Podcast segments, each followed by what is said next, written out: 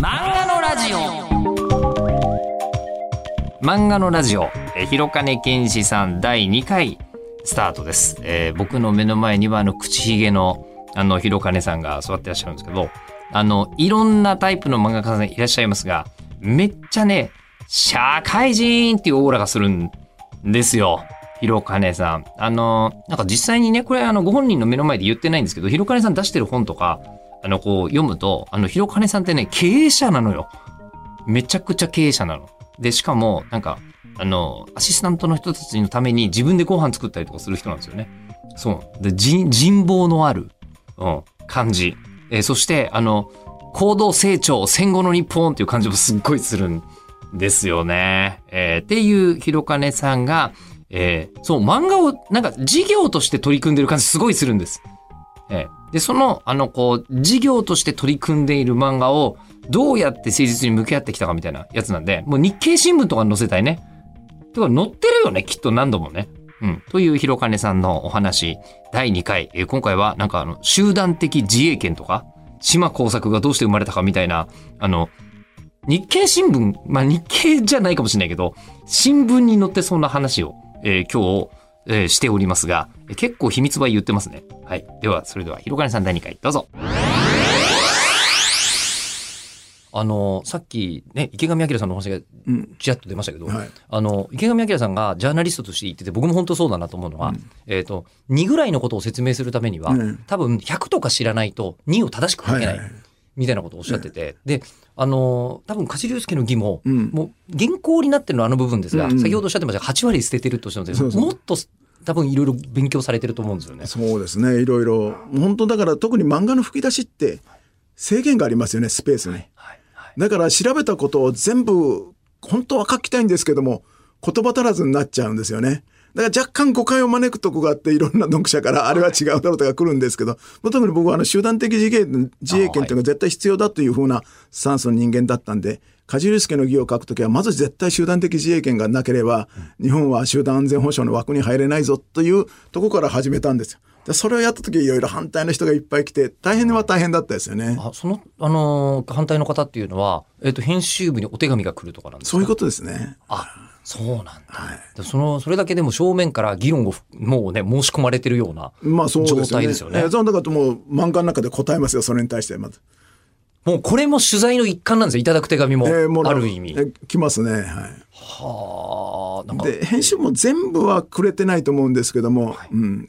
ちょっともうそれに対してはこうこういうふうに考えてる人がいるからこれは違うんだよということを書きましょうよっていうのはありましたね。それは違うんだっていうこと。あの、こう歴史上に、まあ、その、なんていうんですかね、今で言うんだったらそれこそ半沢直樹とかそうなのかもしれないうんですけど、企業小説とか、はいあの、お書きになってる方は、まあ、何人かいらっしゃるというか、そうですね。れなりに池井戸さんもね、あの、彼は銀行はい、はい、そうですね。でしたよね。えーというふうにお伺いしてますが、あの、おそらく漫画家さんで、うんえー同じことをやってらっしゃる方というのは、えっとね、川口海二さんあーはいが、まあ、沈黙の艦隊、今、あの空母伊吹でしたっけ？はい、今そうです。はい。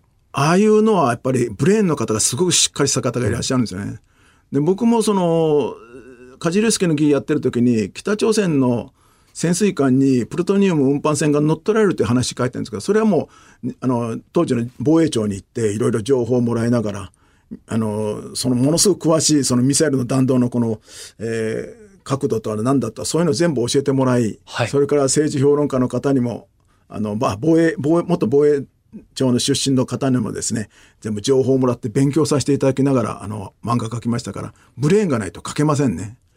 ブレーンを集めるっていうのは、おそらくこう、あの、まずは信頼が、人間関係としての信頼がなきゃいけないのと、あともう一つ、アウトプットに対する信頼もないと、そそうです。ねならないと思うんですよ。ええだから、梶祐介の義を読んだ現場の方々が、うん、まあ、この作品にだったら協力できるなっていうふうにきっとみんな思われたそうですね。んだと思うんですけど。あの梶亮介の議を読んで政治家になろうと政治家を志した人はものすごくたくさんいらっしゃるんです。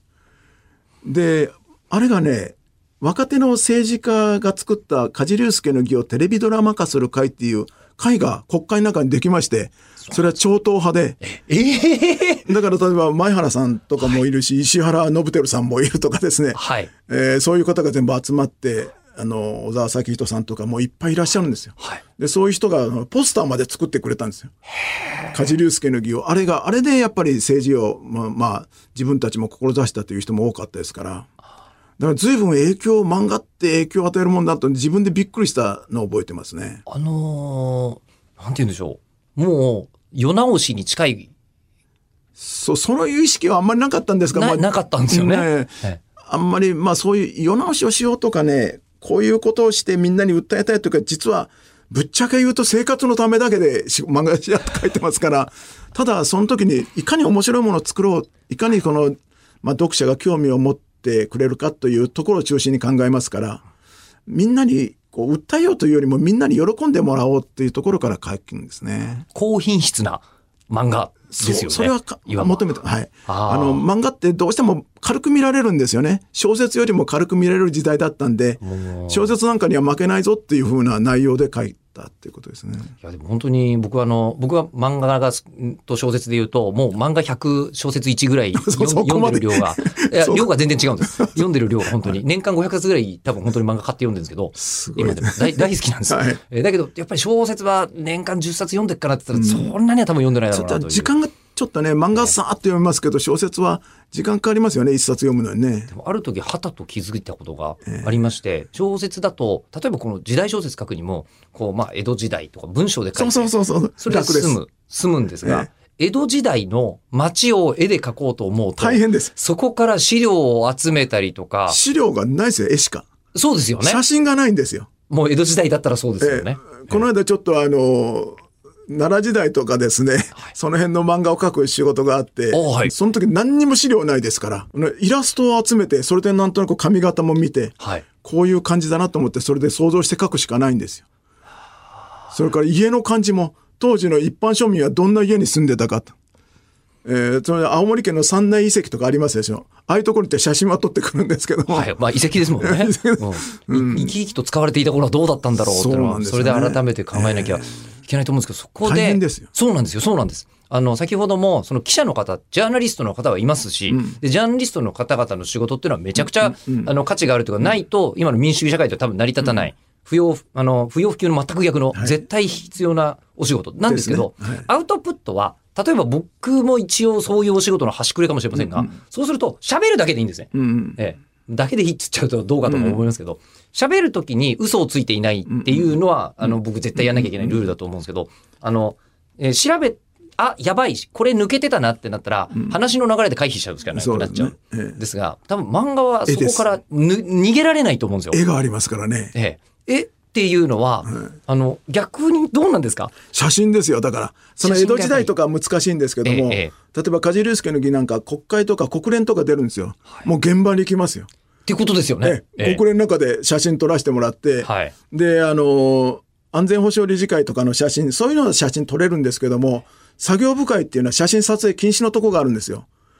そこも実はうまく撮れましてですねな、ど、どうやるんですかそれはですえね、国連の事務局の中にですね、僕の漫画のファンの方がいらっしゃっ、待ってそれ。そんなことはあるの？日本人の方ですよ。ええで、広川先生、ここなら、今人がいるから撮ってもいいですよって言うから、その作業部会の部屋とか撮って、それは漫画に落とし込みましたよ。だからあの漫画って普通写真出てないところまでいっぱい出てるんですよね。写真なんです、つまり。これ、もう日本最強のジャーナリストじゃないですか。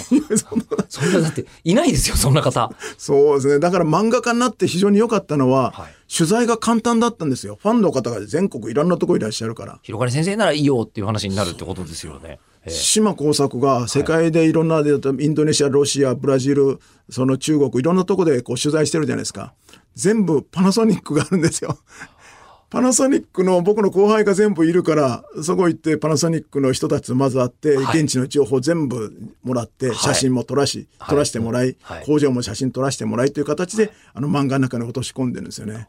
だから本当にね漫画のファンの方が全国いっぱいいらっしゃるあるいは後輩がいっぱいいるんで本当にあの僕は取材は比較的楽にやれましたね。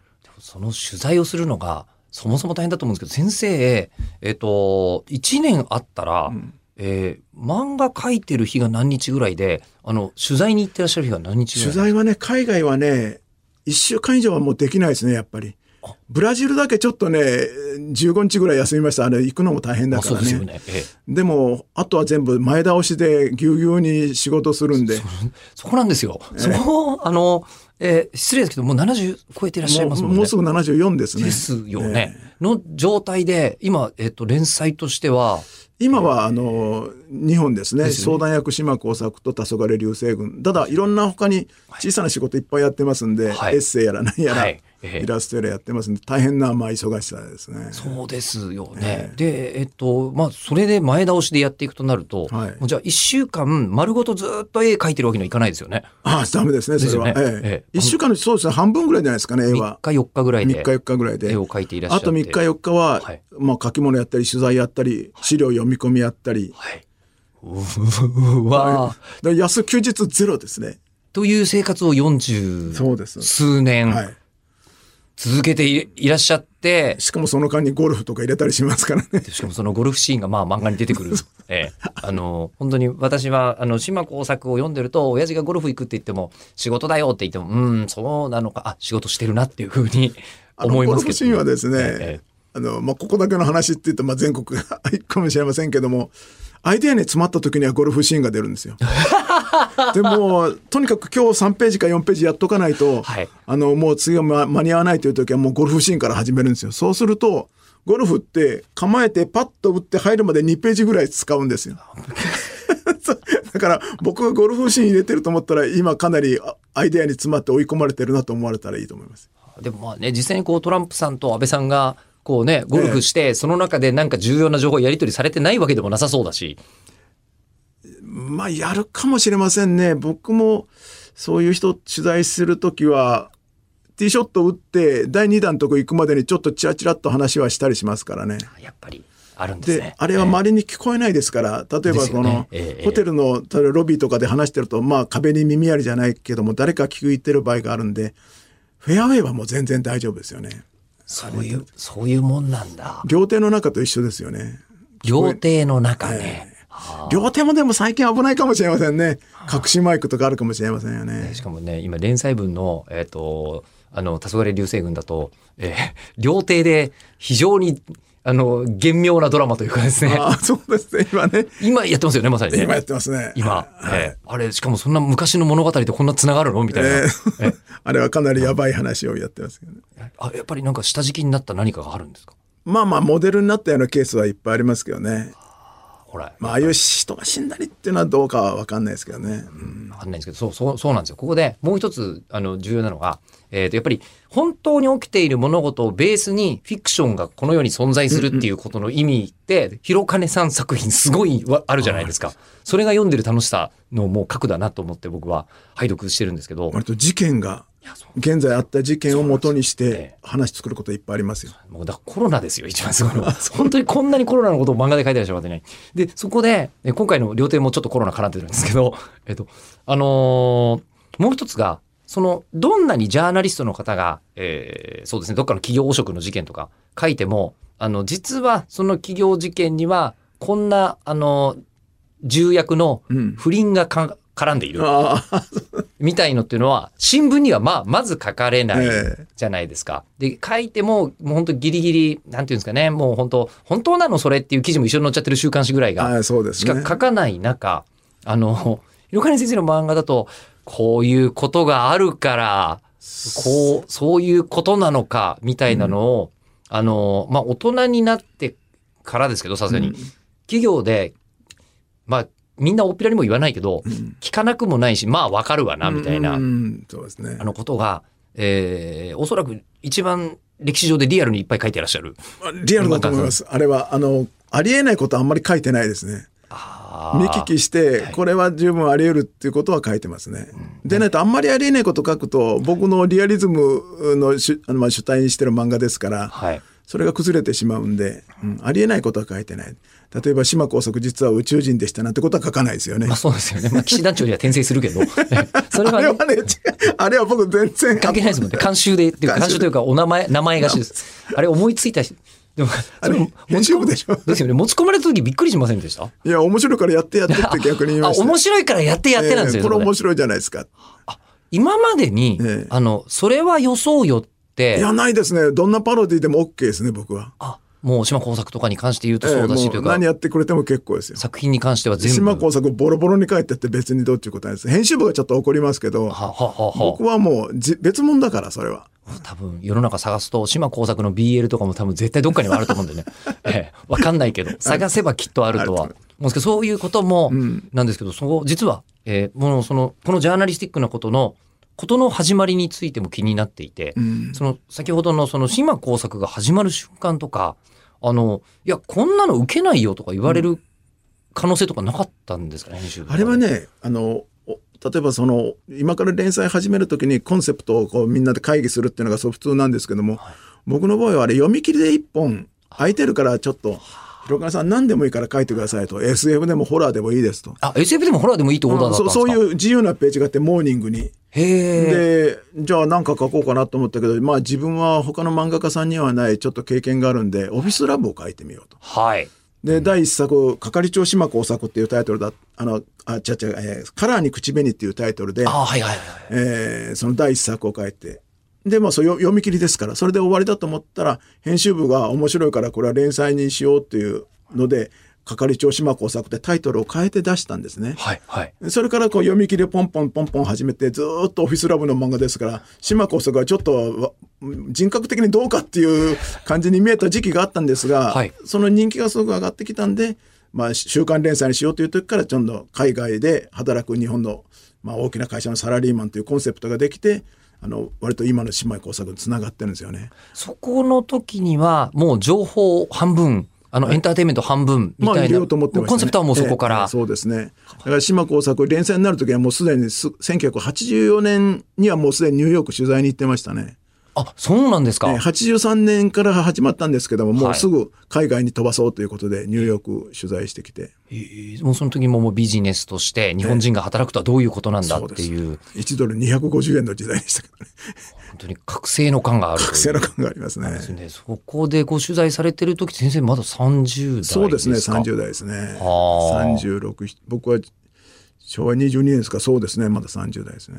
でもねそれこそバブルが始まろうとしているぐらいの時期だったので,、そうですね。まあ、本当に海外に海外に行って日本人がっていうので、まあ本当に島耕作の息子ですから僕本当に。リアルにうちの親父も年に3分の1ぐらいは海外行ってたんですよね。商社なんで一応、ええ。すっごいちっちゃな商社ですけど。ええ。えでそういうのを見てて、であのこんな漫画あるんだなと子供心に、うんうん。ええ思っていてでそれが、まあ、まさか相談役まで行くとはそうですね、それはもう誰も考えなかったでしょうね。誰も考えなかった。ええただ相談役もそんなになくやるわけいかないんで、この先どうしようかなとは悩んでるんですけどね。うんもう会長退いちゃいましたから、はい相談役ってもうど代表権とかないですから、あの、ほとんど会社にはちょっと給料もらってるだけで、あの、会社法にない役職ですから、相談役っていうそうのはですよね。だから、ちょっと居候みたいな感じなんですよね。だから今、日本の、その、日本経済のために、電気業界以外の仕事でいっぱい農業とか漁業の方の仕事も、まあ、やってるっていうことですかね。でもここでですよ。ここで、あの、そこを普通に取材して相談役の一日みたいなことを新聞に文字工で、文字工で書いたら、ええあの、まあ、そんなに読む人いないと思うんですよ。そうええでこれを、やっぱり先生、ここエンターテインメントにしようということで、え僕言っちゃっていいですよね、今のストーリー。今のストーリーなんですけど、えーコロナ前後に、えー相談役として若い、えー男女の、あの、作った企業の面倒を見てるんです、今。島工作は。はいで見てるんですけど、えーその、あの、お若い女性にハニートラップにかけられそうになるんですよ。そうそうそう。そうですね。もう僕はねもうページをめくってて、ええー、っていうふうに。そうですね。えーあの正直思いましてでしかもそれそれがなんでかっていうとかつて追い落としたライバルの娘だったえーすげえエンターテインメントってそういうのは入れましたね。面白おかしくね。あやっぱりそういうのを考えてる時にちょっとあの、ワクワクするというかそうですね。それはいろいろ。あの、コロナにかかったのも知り合いの、はい。あの、まあ、50代の一部上場企業の社長さん、女性なんですけども、その人がかかってきて、私コロナにかかっちゃったわよって電話かかってきたんで、はい。で、今からどうするんですかって聞いたら、品川プリンスにあ、まあ、ホテル療養するから、はいはい。せっかくなら、ちょっとそこの写真撮ってきてくれないと。それで、その、LINE で写真を送ってくれと。で、その人は写しちゃダメですから、はいはい。夜中に行ってロビーとか写真を全部撮ってきてるってペッパー君が一人で喋ってるとかっていう写真を撮ってきてもらってあれ書いたからあれもめちゃめちゃリアルなんですよね。そうなんですよ。今までにいろんなマスコミねテレビとか我々もですけどあの取材に行ってるんですけど島耕作以上の資料が存在しないんです。実は。そうですね。あれ実際行った人が写真撮ってきてくれてお弁当なんかもねあそうですよね。写真撮ってきてくれるんで書いてるんですよね。でその中であのこう言ってしまうと今壁にこうあ手書きのメッセージがあれもリ本当ですよ。でもあれを作家さんの想像力で書いてるんだとしてもすごいなと思ったんですけど本当ですあれ。だからその写真も撮ってきてもらって冷蔵あのレあのエレベーターの中にはいみんな頑張ろうみたいなお互いにこう励まし合うような手紙をこう壁貼ってたんですよ皆さんが。これちょっと感動的なんでね、それじゃあこれ漫画に生かそうってんでそのまま書きましたね。でそれを見て島耕作がちょっと泣きそうになってる泣きそうになるっていうね泣きそうになってるっていうのを聞いて、こんなになんだろう時代に寄り添ってる漫画あるって 改めて思ったんですけそどうですね。あれは結構評判になりましたね。というか僕がコロナにかかったと誤解する人がものすごく多くて、いろんな人から大丈夫かって、いやいや俺じゃないから。いやでもねそのコロナをこんなに、えーなんだろうストレートにもう偶話って言っていいのかな？偶話じゃわかんないですけどフィクションにん。織り込んでいる作家さんというかものを作るクリエイターの方は日本中に広金先生しか多分いない感じなんですよ。あの書くときはね、やっぱりあの病院関係の人がものすごい努力してらっしゃるんで、はいはい。ホテル療養の飯がまずいとかなんかそういう不満の方を書いちゃまあ書くとやっぱりあの人たちに悪いじゃないですか。だからすごくプラス思考で、あのホテル療養もちょっと住めば都だみたいなことのそういうまあスタンスであの書いたんですね。で非常にもう感謝されまして、んあの小池都知事から対談しようって言われて、小池都知事とあの漫画に関しての対談したことありますよ。ついその後。かええそうだったんだ。すいません。それは調べが足りてなくて申し訳ない、えーとこだったんですけど。いや、でもその、あの、広金先生をして、島工作今後どうしようかっていうのは悩むところなんですか、悩むとこですね。今までのこう長いシリーズで、ええもうだから83年からですから30年以上ですよね？えーっともうよえーっとよそろそろ40年によ40年になろうとするそうですねはい。中で、そんなに迷ったことは今までなかったんですか？まあ会長まではスムーズに行きましたけども 会長までスムーズに。相談役からさまあどうしようかっていうのはありましたね。その電気業界から離れて、はい。いろんな日本の経済的な問題についてコミットしていくっていう話ですから取材も今度は多岐にわたるわけですからね、それでちょっとそれは大変だなっていう気持ちあったしその年齢的にねえー、もう80まあでも経団連とか経済同友会の方見てると結構高齢の方いらっしゃいますけども代表幹事だってもう大体70代前半ぐらいでみんな終わりますからどうしようかなとは今思ってるんですよね これからどういうスタンスで書いていこうかなっていう。それこそ最近言う言葉ですけど、人生100年時代とかに。まあ言われてますけどね自分がその漫画描ける今たまたま元気なんで描けますけども描けなくなったら多分おしまいだろうと。でも入院したら絶対入院島工作って書くと思うんですよね。クランケ島工作。いそうそう取材しちゃう。や、でもそっからはね、あの、まさに、あの、ブラックジャック的なドラマが、そうええそうですね。もしかしたら黄昏流星群の中では院長先生と、はいね、看護師さんの、んえーなんかラブストーリーとかねいろいろ考えられますよね。あの愛染活路みたいな。もしかしてもう、あの、そうなった場合には、取材する気でいっぱいっていうもう満々ですよね。違う環境に放り込まれたらそこは絶対取材してやろうと思いますからね。それやっぱり、あの、オリンピックの、あの、プレス席にもそういらっしゃるのはそういうことなんだ。まあそうです。すべて、すべて僕の場合はあの仕事につながるんですよね。どんな経験も。だから例えば銀座のクラブで飲むのも、まあ、島耕さんとかめちゃくちゃ生かしてますから、あれも仕事の一環でしたからね。本当に経費で落としたって税務署には文句言われませんでしたけど。この、このページ見てください。ここで 出て、間違いなく出てますよっていう話にそうです。そうなりますもんね。はあえで、それでなんですけど、あの、先生、ジョジョとか読んでらっしゃいます？結構、あの、もう何でも喋ってくれるという域ってあるなと思いました。ええ。アイデアが詰まったらゴルフシーンって、そうかなってうすうす思っていた部分は、ある広金ファンの方いらっしゃると思うんですけども、ええでしたね。うん。で、そして、あの、こう、島工作の出張先はパナソニックがある。で、国連の入っちゃいけないところにも入れる。いいですね。なんかこう、あの、正しい、なんていうの、正しい大人の使い方。さあ、そんな大人の広金さんは、ジョジョを読んだことがあるのか。はい、次回配信は6月27日午後6時予定でございます。広金さんのスタンドなんだろうね。島工作かなやっぱり。